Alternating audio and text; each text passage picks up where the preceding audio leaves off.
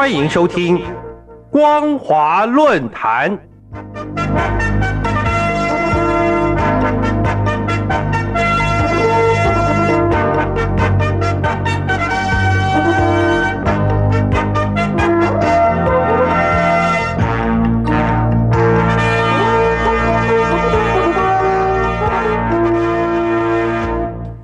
各位听众朋友好，欢迎收听光华论坛，我是罗杰。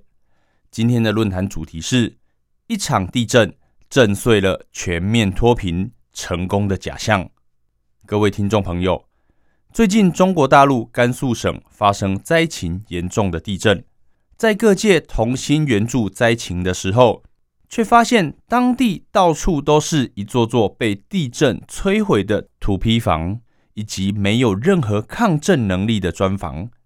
这个讯息等于戳破了中共全面脱贫、全面奔小康的谎言，马上就成为了网络上搜寻的焦点。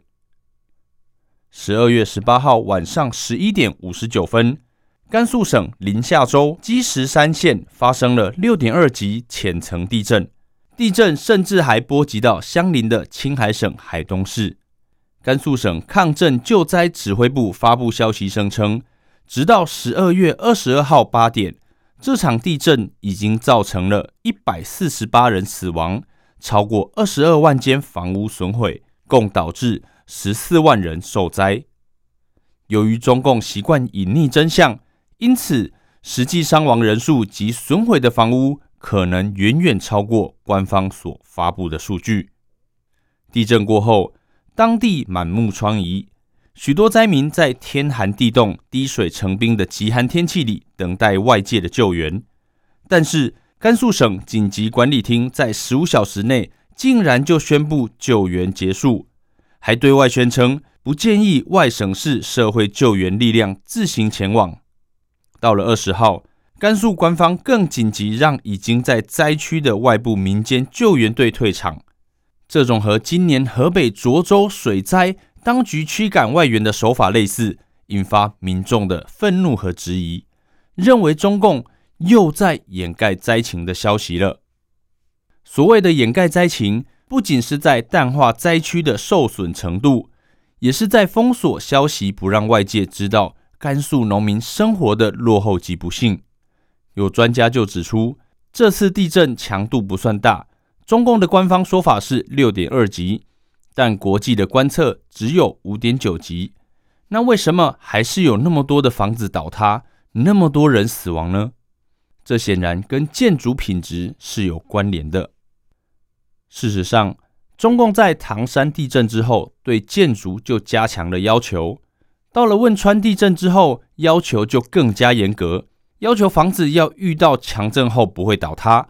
如今这么多的房屋坍塌。就说明了这个地区的建筑并没有达到地震设防的标准，所以甘肃官方才会急着要外部救援队离开，生怕救援队用手机拍下的场景会让当地的实际情况曝光。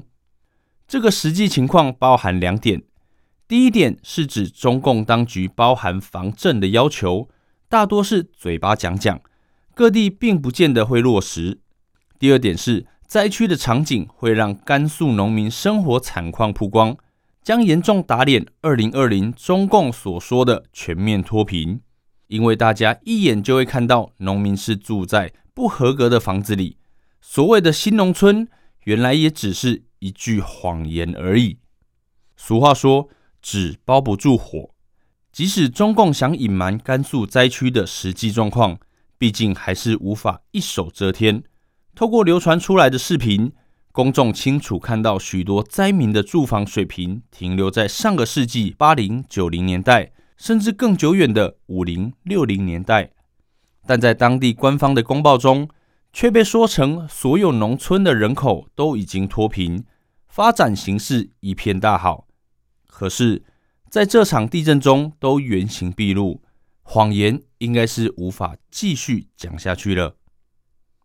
对于甘肃赈灾所铺路的谎言，微信公众号“兵书辽士”在二十一号就发布了一篇文章，标题为《甘肃地震揭开农村贫穷落后的真面目》，谁在欺骗谁？